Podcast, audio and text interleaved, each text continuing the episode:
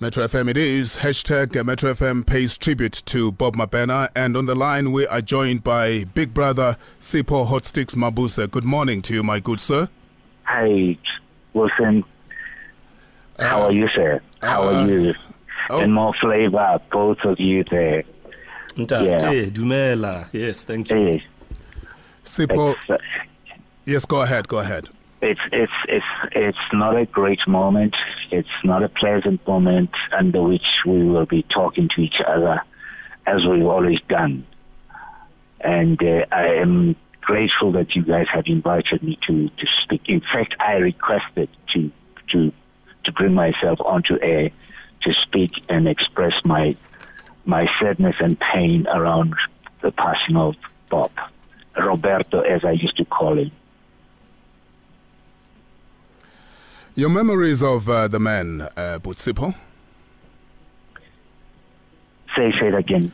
Well, sorry. what are your memories of uh, Bob Mabena? Well, I think it's important for us to reflect on how Bob embraced and engaged with South African music.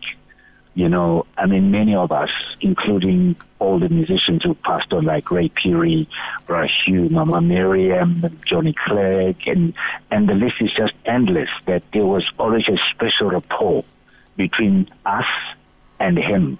It's almost like it, for him, we meant more than just being musicians. We were brothers, we were friends. And for him to bring us on to profile us so that South Africans can know of our existence. And for that, including yourself, you know, I mean, many of the guys, your peers who worked with him, have always ensured that we, you know, South Africa does not forget our our existence.